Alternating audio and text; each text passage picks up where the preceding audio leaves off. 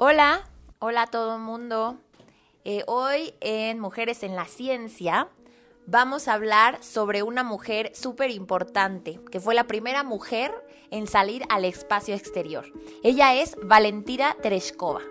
Ella nació en la Unión Soviética el 6 de marzo de 1937. Su padre era conductor de tractores. Su mamá trabajaba en una granja, entonces no tenían mucho dinero, pero desde niña Valentina trabajó duro en una fábrica de telas y siempre soñó con viajar y explorar el mundo.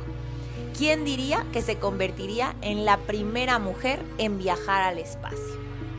En los años 50 y 60 existía una fuerte rivalidad entre Estados Unidos y la Unión Soviética en la carrera espacial, quién conquistaba primero el espacio.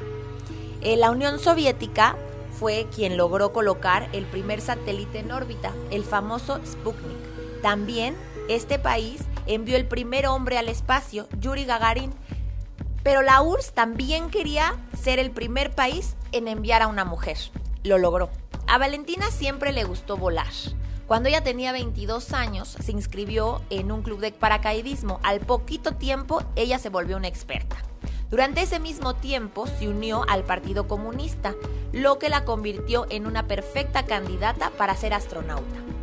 Otras cuatro mujeres también compitieron por ir al espacio, pero Valentina logró destacarse por su talento, fuerza y perseverancia, y así se convirtió en la elegida para salir al espacio. En 1963, Valentina viajó a bordo de la nave Vostok 5 le dio la vuelta a la Tierra 48 veces, logrando un récord en aquel tiempo. Durante estos vuelos logró tomar fotografías que ayudaron a comprender mejor la atmósfera de nuestro planeta.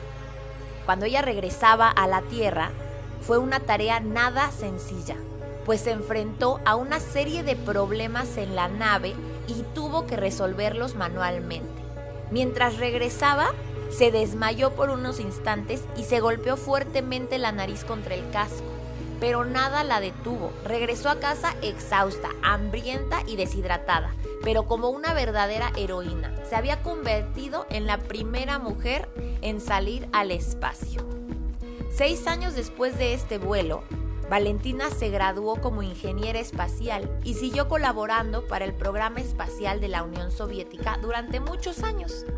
Actualmente, Valentina ya está retirada, pero sigue contribuyendo en asuntos de política y siendo una figura muy respetada, no solo en Rusia, sino en todo el mundo.